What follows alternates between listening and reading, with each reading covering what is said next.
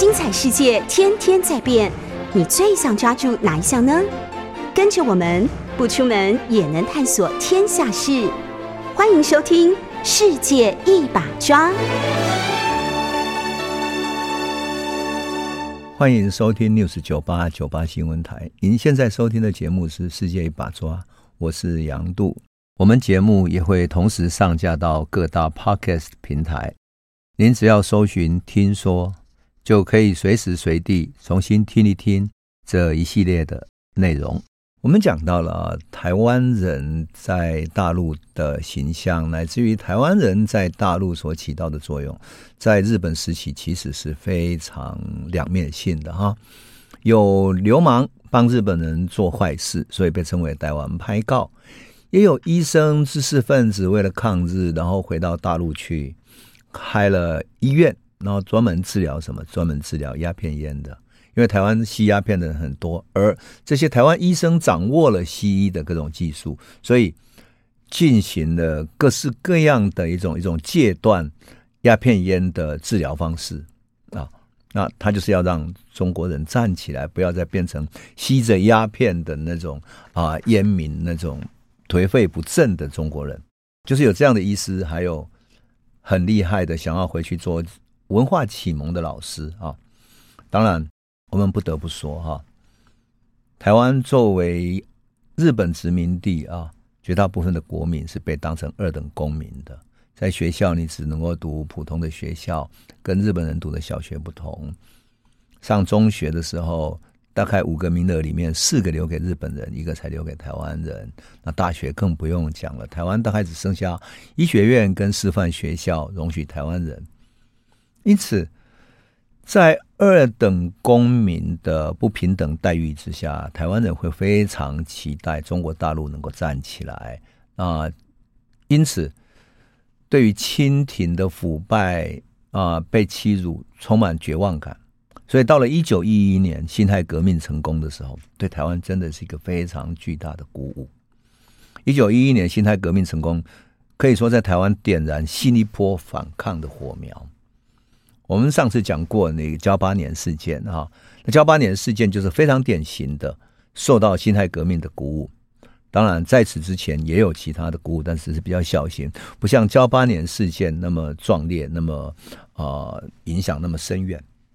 一九一一年辛亥革命成功的时候啊，台湾的反抗者士气大振哈，所以一九一二年的时候，苗栗就有一个青年，一个客家人叫赖来哈，他跟他的朋友就秘密到上海去了，想要看到有没有什么革命的呃这种未来的这个政权哈，或者未来的政府能不能帮忙这些志士在台湾搞革命反抗日本？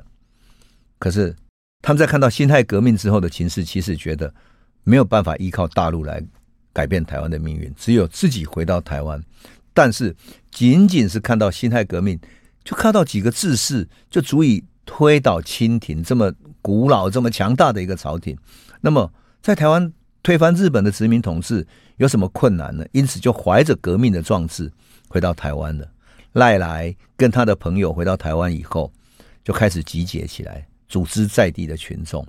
他们准备什么？准备从大陆买进一些枪支，然后去袭击东势角支厅。先从东势，从苗栗，然后延伸到东势，从东势角支厅开始攻击，然后从东势角夺取日本的警察局里面的枪支、跟子弹，然后扩大他的这种弹药、枪弹等等，然后再直捣台中、大湖、苗栗等等。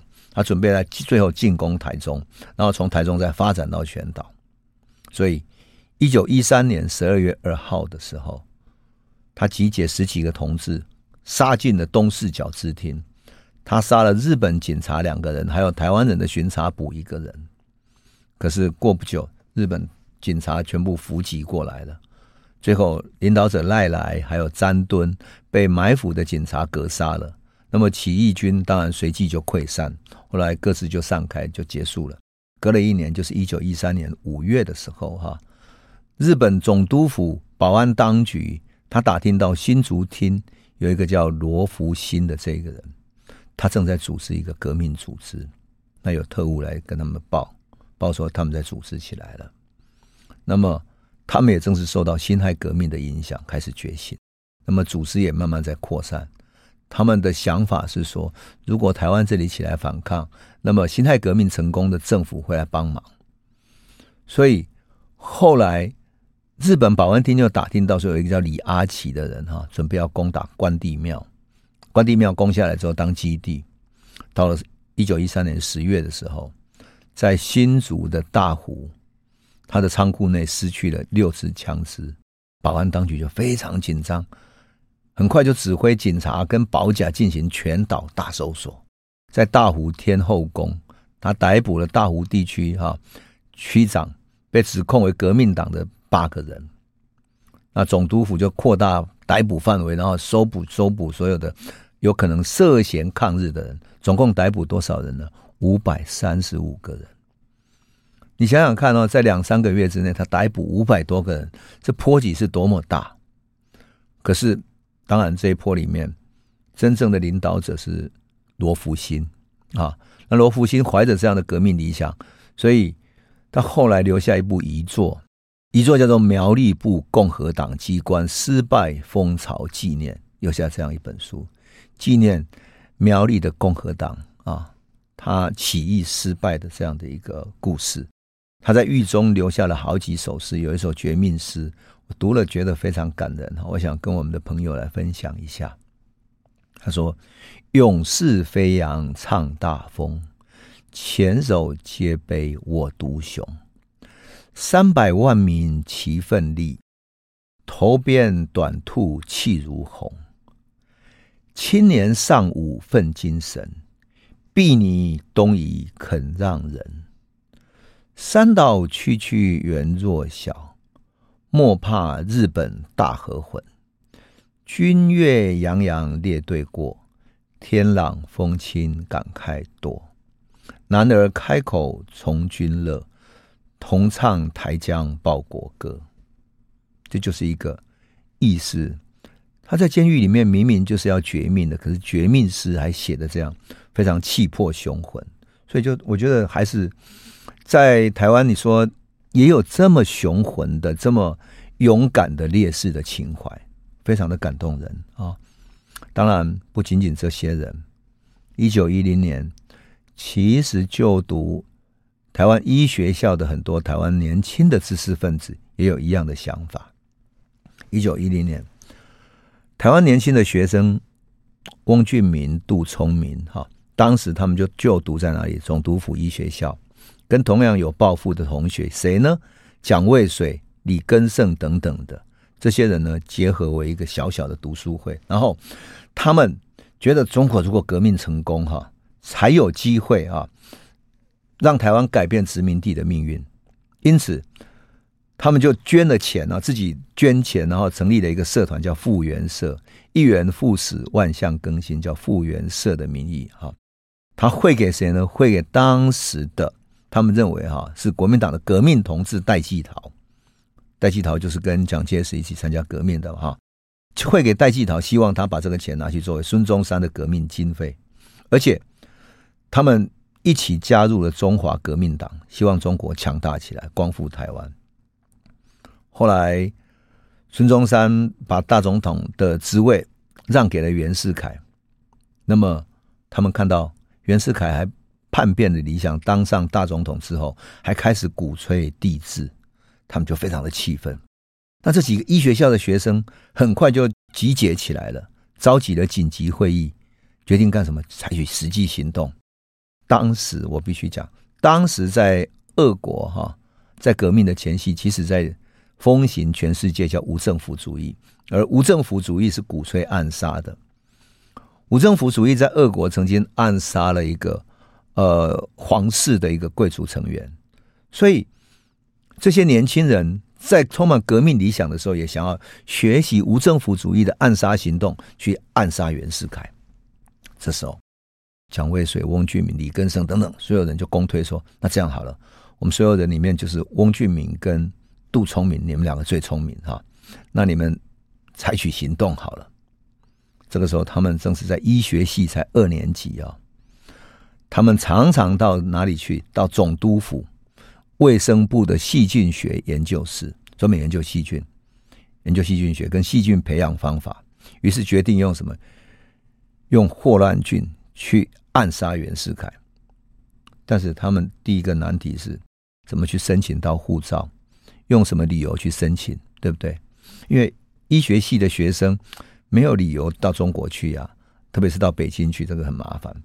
他们不死心，于是决定说好，那就假装要到日本去去参访啦，去读书啦，找学校等等。啊，从日本转道，于是他们坐了船从台湾出发，经过日本，然后再转道到大连，然后从东北那里潜入到天津、北平，然后他们从细菌实验室里面偷出了霍乱菌。还有偷出什么培养基？因为霍乱菌如果没有培养基会死掉，所以一路上要很小心翼翼的带着这两个二十岁左右的年轻人啊，医学系二年级的学生啊，带着霍乱菌跟培养基，然后坐船千里迢迢到日本，然后再到东北去，然后再前进北平啊。你可以想见这一路上多么艰难，因为他们会日本话，只会闽南语。就这样子要进入这些地方去，何其困难！结果他们从神户、大阪、大连辗转中，终于到了天津，潜入北平。可是发现糟糕了，在北平人生地不熟，他甚至于怎么去打听到袁世凯住的地方，还有他出没行经的路线都都不知道。语言不通之外，最麻烦的是什么？你要暗杀，暗杀一个人可是非常不容易的，他要有人可以接应才行。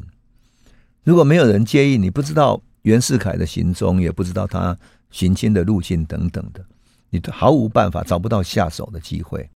所以这两个年轻的医学系的学生哈，在北平的街道徘徊，在等待看看有没有能够看到可能大官经过或者列队经过的，可能是袁世凯的车等等的，可是没有办法，只能够干着急。那如果你随便对一个井或者一个地方投毒下去的话，会造成很多无辜的伤亡啊！他们内心也过意不去，所以他们就在那里不断等待、不断侦查，到最后真的是等不到机会，而且他们也觉得不止不可能暗杀成功，甚至于如果随便投毒会伤及到无辜。两个人商量很久之后，只好放下暗杀的计划，然后。到了上海，从上海再坐船回到台湾，这两个后来都变成非常厉害的。杜聪明，我必须说，他后来就是高雄医学院的呃创办人，而且他是台湾第一个得到台湾的博士啊，得到那个医学药的，然后也得到日本的博士，得到日本博士的第一个台湾人，是一个非常厉害的。那么，我觉得。这个就是台湾年轻人的一种非常有意思的一个呃历史哈。我特别讲一下这两个人好了，我觉得太太具有典型性了哈，很有意思的人。翁俊明呢，是一八九三年，就是日本统治台湾的前两年啊，在台南出生的。那么也是第一个参加同盟会的台湾人。当然，现在台湾大部分人都知道。有一个翁倩玉，对不对？那翁倩玉唱过什么歌？唱过《感恩的心》，唱过《祈祷》啊，这两首歌是非常安定人心的一个呃作用哈。那么他也是一个版画家，是一个画家哈。那么翁俊明就是翁倩玉的祖父哈。翁俊明他的祖先呢，第一代祖先是明郑时期啊，就从广东潮州迁到台湾来了，所以到翁俊明的时候已经第十四世了。那么他的曾祖父在台南经营糖布，还有经营海边的养殖哈。那么翁俊明的父亲叫翁兆焕，他是一个秀才，能够精通中医哈，所以在那里开了一个中医院这样子。翁俊明出生的时候哈，取名叫尹清哈，可是呢过不久台湾就被割让了嘛，所以父亲把他改名字叫俊明，什么意思呢？要学习。接续明朝的汉室，恢复汉室的意思。那么翁俊明也非常聪明哈，三岁的时候就能够读书啊、识字，然后六岁在父亲启蒙之下，学会了读汉学、读诗书等等，还会写诗啊。然后他父亲把自己的著作叫《好国民》《好儿女》写了这样的两本书，那他父亲教他有，他后来在翁俊明的后来的记忆里面，曾经记下说哈，他父亲写下来的文字是说：为民族大义而牺牲者，曰成人；为异族异种而丧命者，曰亏损。所以翁俊民就是这样的一个，在这种民族气节底下培养长大的一个小孩子。后来他到了十五岁才进入台南公学校读书。那时候因为嗯进入公学校读书不容易啊，然后所以他到十五岁才进去读书。到了十八岁的时候，他就考入了总督府的医学校，就是台大医学院的前身医学校。他跟杜聪明他们同窗哈，然后呢，他也担任过级长。他的同学里面有好几个人哈，都是具有强烈的民主意识的人，他们常常聚在一起，有杜聪明、曾庆福、苏乔山、蒋渭水等等的，而且他们后来都一起加入了同盟会。那么十九岁的那一年，就是一九一零年的时候，他奉了孙文的命令哈，成立了同盟会的台湾通讯员。他作为台湾通讯员，还有召集了许多人来加入了。很有意思的是，这些年轻人常常聚会在一起哈，有时候在蒙甲，有时候到泸州去啊，然后为了避人耳目，然后就会聚会在那里。到了一九一一年辛亥革命成功的时候，哇，他们马上写出各种文字来做宣传哈。然后他们在一起的时候很有意思，都不用日本用的名字。那如果不是用清朝的光绪宣统，要不然辛亥革命成功以后就用辛亥革命的纪年来纪念武昌起义的成功，这样很有意思。那么我们刚刚讲到了哈，一九一三年孙中山革命成功之后退位嘛，让位给袁世凯，然后袁世凯又有帝制的这样的企图，所以翁俊民他们就想要去谋杀他。那事实上，孙中山曾经在一九一三年八月的时候有来台湾。那翁俊民跟几个同志想要去看孙孙中山，可是因为时间上没有排好，所以没有建成哈。那么我们刚刚也讲到了哈，翁俊民跟杜聪明在北京想要谋杀袁世凯，没有谋杀成嘛哈，所以很可惜他们就折返了。那么杜聪明就到厦门去，然后回到台湾，结果翁俊民哈，他先到上海去，他会见了一些革命党人，想不到。这些革命党人呢，被县的衙门捕捉了，还好他的朋友帮助啊，他又回到了台湾。那么他跟同志就立志要做什么？他为了未来能够去北京做事情，开始学北京话，准备以后可以采取行动。一九一四年，翁俊民二十三岁，从医学校毕业以后，到马街医院去实习，很快就升任外科的医长啊，就是外科的主任。他还是常常跟同事一起参加活动，同时呢，参加了孙中山二次的护法讨袁行动。他甚至于募款啊，募了两千六百多元。当时一个学校的老师哈，一个小学校的老师才二十几块钱月薪，你看看两千六百多元啊，是多么不容易。结果他把这两千六百多元托人带去广州，想要交给革命党，可惜。没有能够成功哈，最后他还把钱又带回来了，所以翁俊民就拿来作为什么？作为设立一个书房，专门买书然后卖书来这样来支援革命这样。到了一九一四年的时候，罗福新被逮捕嘛哈，他革命逮捕然后被杀了。那翁俊民他们都警觉到说革命越来越难了。好，到了隔年发生交八年事件。他苏联非常广，很多民众被屠杀了。他知道，翁俊民知道说未来的反抗之路会非常艰难，所以他决心回到大陆去好了。他带着他的新婚的妻子回到厦门，然后在厦门开设了一个医院，叫俊民医院。俊民医院，这个时候我们都知道哈，厦门的领事馆，日本的厦门领事馆，常常有很多集结了很多台湾流氓在那里。开场馆啊，开赌馆等等，把厦门想要弄得跟台湾一样，变成他的殖民地。那为此呢，翁俊民就开始跟他们对抗。有时候呢，他也要居中调解，不要让台湾的不良分子跟厦门人之间的纷争变成所有台湾人跟厦门人的对抗。事实上，他在那里行医哈，做了很多好事情，包括了中药西化的一种研究，哈，甚至于他提出了说，哈，很多原来的中药里面，在神农草本里面的一些中药，包括当归啊等等的，事实上都有它的作用，都有它的作用，只是这些作用被西医所忽略，而台湾学西医的人没有能够好好利用这些中药，非常可惜。啊，他甚至于发明了用樟脑油哈，发明了一种香橼油，来作为什么？作为防治蚊子啦等等，防治各种疾病的一种一种药物，是？是一个很棒的医生。我觉得，我有时候看到翁俊明这一段哈，我就会想说，如果是我作为一个当时的年轻人，我的生命会有什么选择呢？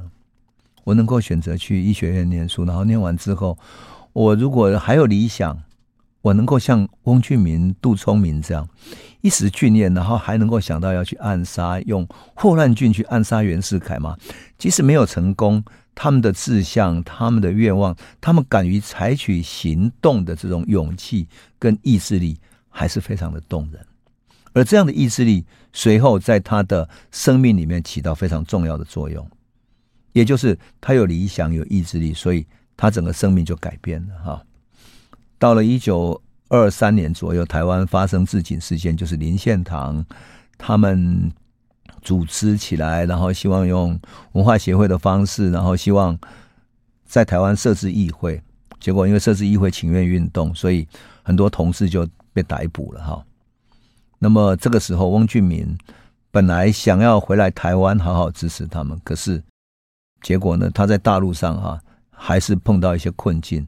没有办法回来帮忙哈。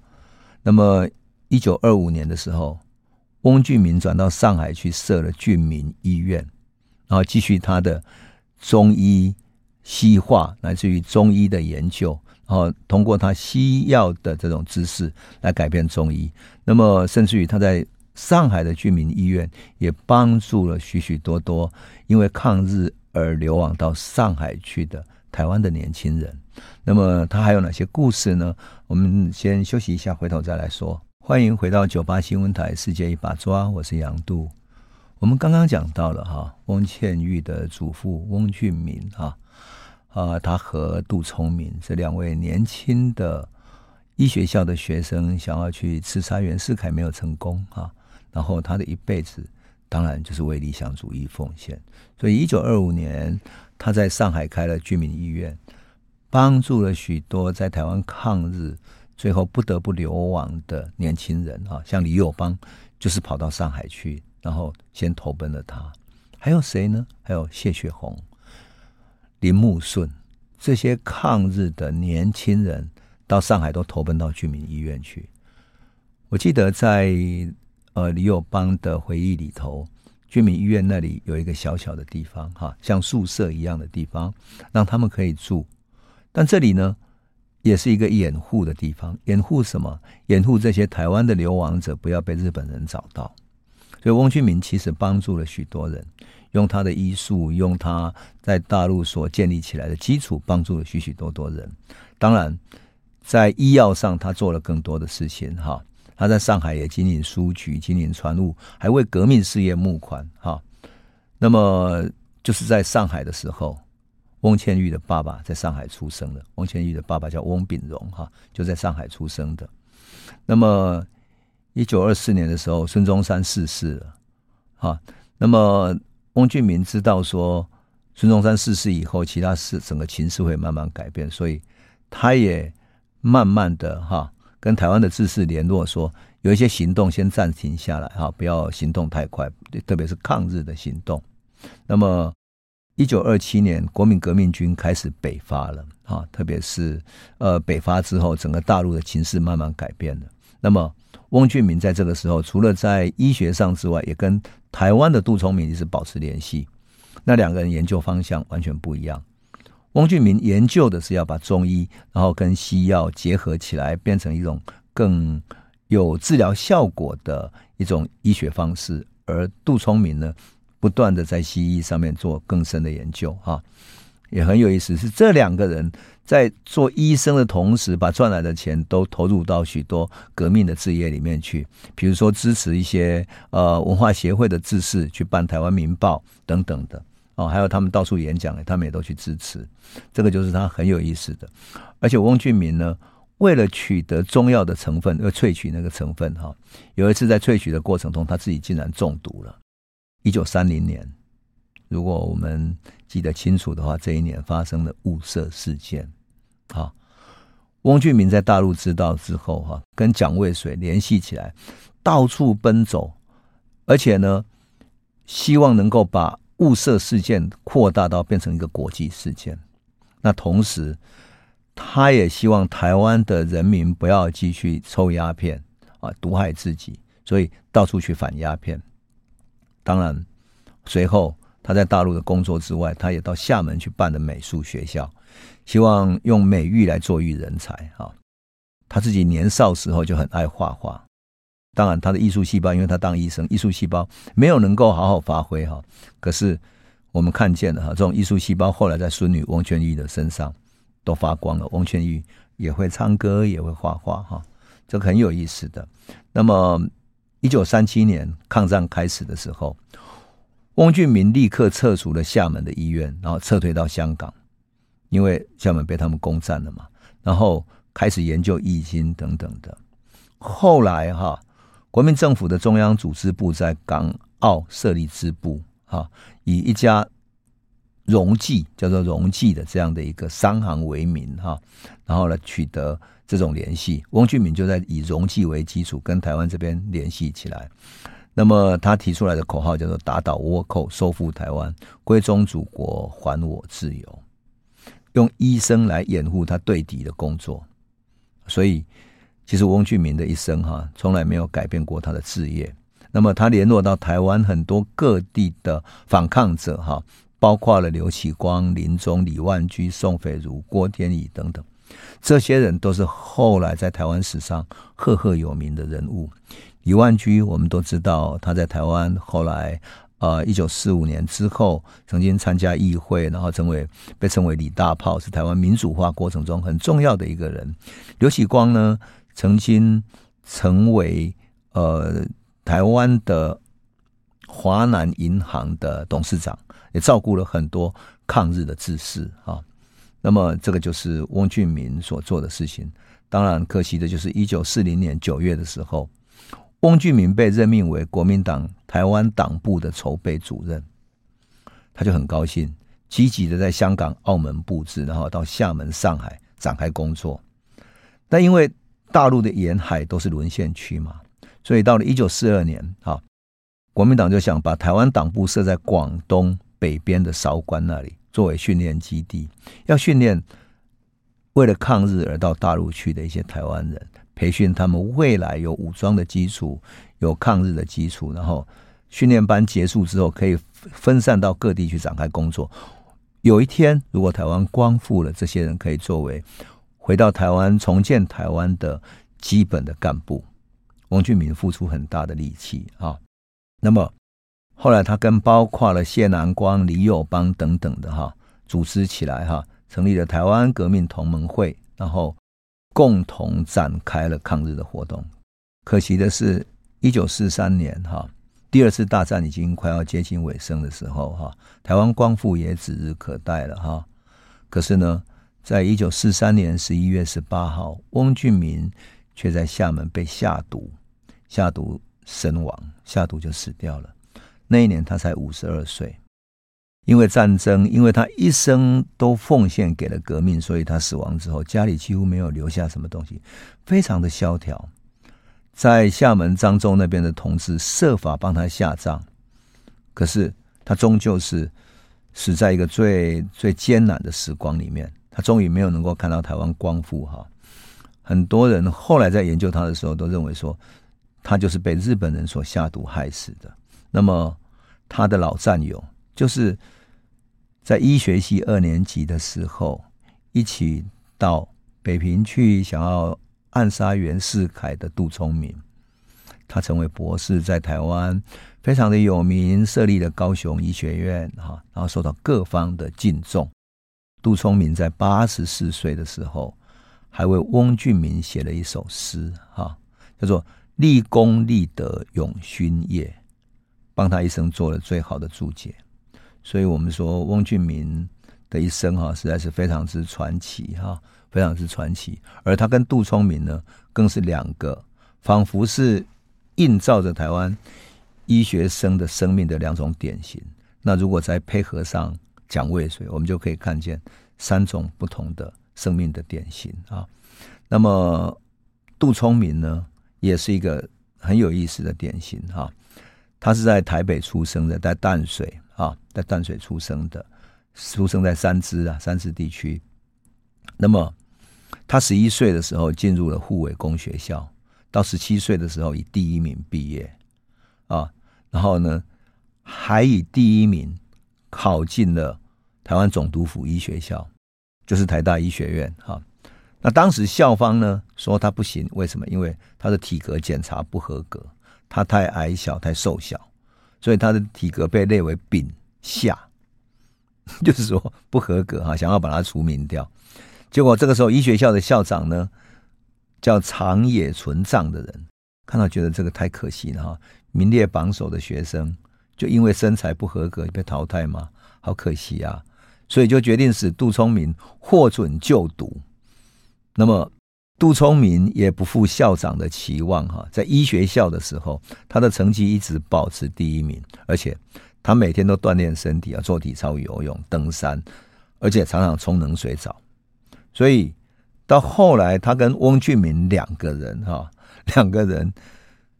研究的那么深刻，就是那么厉害的两个学生哈，把细菌学弄到那么清楚，甚至于可以带着细菌千里迢迢，你想经过几个月的时间，在培养皿里面还要把霍乱菌能够让它活着，然后去做暗杀的这么聪明的两个学生，多么有意思的人哈！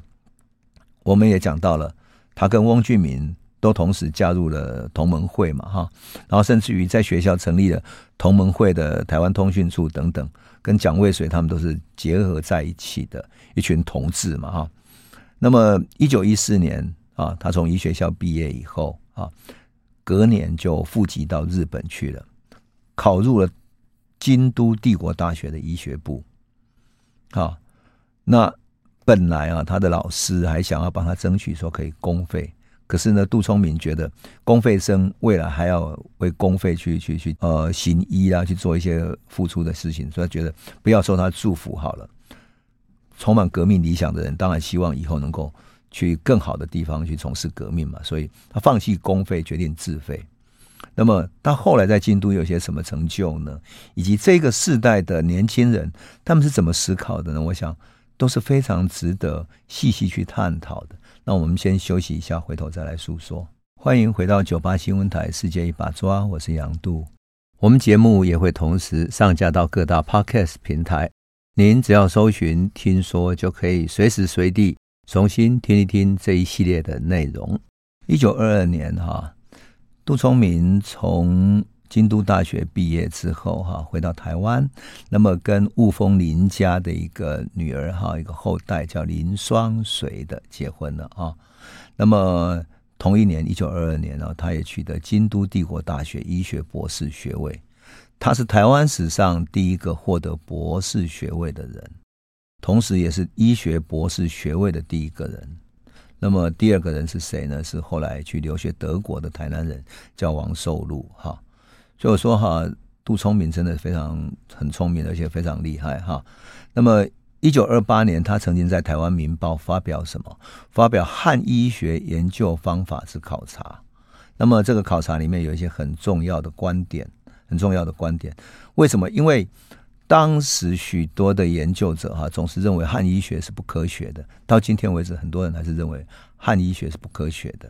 可是杜聪明积极去做各种研究，包括了鸦片、吗啡、蛇毒等等的。最后他研究要做什么？要发明一种叫做渐进段的疗法，就是慢慢的减少你对鸦片、对吗啡、对蛇毒的依赖等等的哈。而且他发明了一种尿液的验毒法，还从蛇毒里面提炼出镇镇痛剂，就是让你减少疼痛的。那蛇毒。我们都知道蛇毒咬了之后啊，会产生麻麻木的效果，所以他从那里面提炼出镇痛剂。那他对于中医的看法也是从实验治疗学的态度来看待他的哈，所以他并非是一个呃纯粹相信西医的人，他等整个他的医学的领域是非常广泛的哈。那他他认为说，好像汉医学里面是用哲学理论来进行病理的解说。由现代科学角度来看的话，汉医学其实缺少了西医的解剖啦，各种科学的方式啊，有点幼稚。可是从实际执行的或者说实际的角度来看，很明显的是，他的解说跟方法一定是没有办法用到现代医学上的。可是呢，实际上是在做的、在执行的时候，却能够产生出效果。所以，像汉医学里面关于人的血脉、经络、骨髓等等的，乃至于阴阳、表里、虚实、寒热等等，都是有作用的。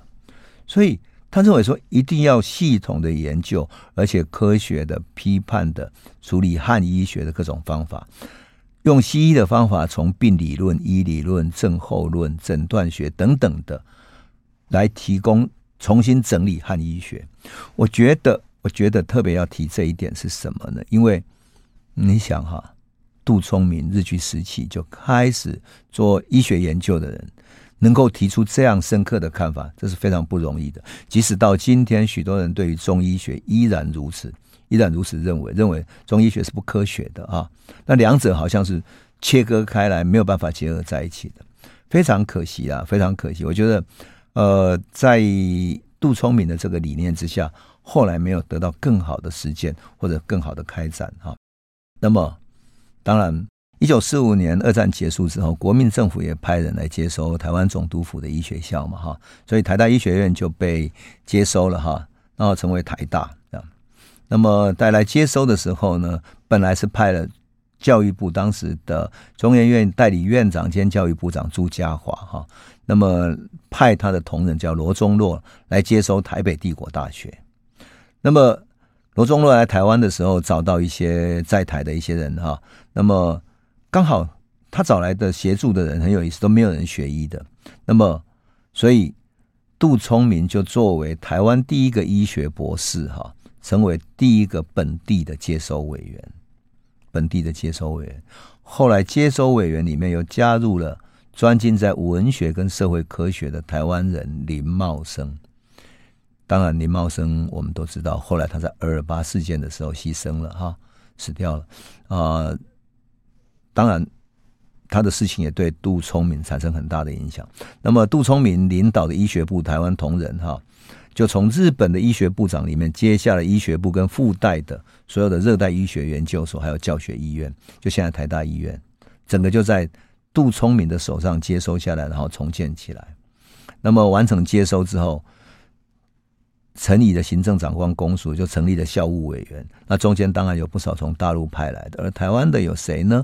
有杜聪明啊、林茂生等等的，好，然后大陆则有范寿康，还有包括了嗯，后来跟呃台庆农非常熟的学者等等的哈。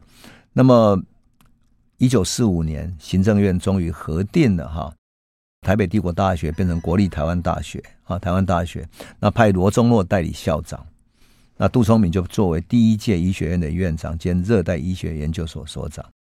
一九四七年二二八事变的时候，哈，事实上杜聪明本身没有参与，可是杜聪明很害怕，因为事实上像他的朋友林茂生啊等等，都碰到困难，所以他自己逃亡，逃亡之后躲开了，躲起来之后，半年之后才回到医学院去。那么这一年呢，哈，一九四七年到了五月的时候。行政长官公署才改为省政府，由魏道明任省政府主席。那么，作为台湾籍的医学家杜聪明哈，他呢却被任命为不兼厅长的省政省政府委员，只是一个省府委员，所以他实际上没有什么权力哈。跟其他人，包括了林献堂啊、刘坚善啊、游民坚等等的哈，作为省府委员。那么，到了一九四八年，杜聪明才以医学院院长的身份。兼代理校长，可是到了一九四九年，哈卸下代理校长的职务，他从他的手上交给了傅斯年，所以今天台大的学生或者台大的传统里面，常常讲到傅斯年的时候，往往略过了杜聪明还有这么一段时间哈。那事实上，如果不是杜聪明在这个中间作为一个衔接的话，恐怕也很难。当然，可惜的就是傅斯年因病去世的早一点哈。那后，后来就由钱思亮接任的。那么到了一九五三年的时候，杜聪明就离开台大。然后他觉得台大这边其实跟他的意见相左，特别是呃。傅斯年也好，或者接任的台大的校长也好，一直采取要美式的医学教育，跟杜聪明的意见，他希望融合西医的医学方式，还有中医的医学原理，然后共同做研究的理念不合了，所以他后来就跑到高雄办了高雄医学院，变成今天高雄医学大学的前身嘛，哈，一直到一九六六年才退休哈。那我觉得杜聪明最好玩的是说。他一生以医学为研究，而且他研究的方式啊非常之广泛啊，从西医到中医，而且他的思路非常的开阔。那么这样的一个年轻人，我有时候想说，他一生是不是从那个年轻时代哈，跟着翁俊明一起要刺杀袁世凯的时候，就好像。隐喻一般的定下了他一生的志向，他仿佛是一个不断要往前开创的人。我们看到了不断往前开创的人，才会去想出用刺杀这样的方式来改变历史的轨道。而这样充满了激情、热血的人，充满理想主义的人，他的一生不断为医学奉献。所以，杜聪明曾经讲过很有意思的话，他说：“一个医生哈，不仅要会行医，还要懂得艺术、哲学、文学、宗教。”他跟林茂生也是非常要好的朋友，所以他推展艺术，哈，成立画会等等。我有时候看到这些嗯前辈的时候，特别是我在研究台湾史，读到了呃翁俊明、杜聪明的时候，往往会想到人生的各种际遇，哈。我说年轻时候的理想会决定一个人的一生啊。那我们像嗯最近过世的星云大师，哈。他十岁的时候碰到了南京大屠杀，他父亲在南京大屠杀的过程里面失踪了。他跟母亲哈在南京的街头到处去找父亲，可是到处是死尸，到处是逝者死亡的景象。你想，对一个十岁的孩子，那是多么大的冲击！他几乎是无家可归，无处可去。最后是一个寺庙收留了他，即使那个寺庙也只能够供给他非常。非常便宜的，几乎是不能果腹的食物，让他生存下来。所以，当星云来到台湾，他慢慢有一点基础的时候，你知道他做的第一件事情是什么吗？他做的第一件事情是设立一个育幼院，他希望能够用育幼院照顾天下那些无家可归的、无处可去的孩子。那就是他生命的困境，使得他立下这样的志愿。我们用这样的一种年少时候的最初的理想、最初的心情来看待翁俊明、看待杜聪明的时候，会特别感佩，就是这两个理想主义者一生都为他年少时候的理想在奉献。而那个年少的理想，不只是一个医学系的学生，不只是一个。呃，以医学为职志而已，他还想要拯救更多人，甚至于想要通过艺术、通过文化、通过理想去改变这个世界。所以，汪俊明会跑到厦门去设立一个美术学校，他甚至于设立一个医学研究中心，在大陆，在上海。那么，杜聪明也一样，在台湾不断从事各种研究，仿佛他们的一生是在给医学，好像是在奉献，但事实上，他是为人类整个生命的改变。做奉献的生命，这么这样的一种理想主义者，真的是非常让人感动的哈。我想这种就是一种嗯台湾的生命典范吧。我们看到台湾的人心里面有好的也有坏的，可是这种生命典范依然是使后代永远的敬仰他们。好，我们今天就先讲到这里，谢谢你。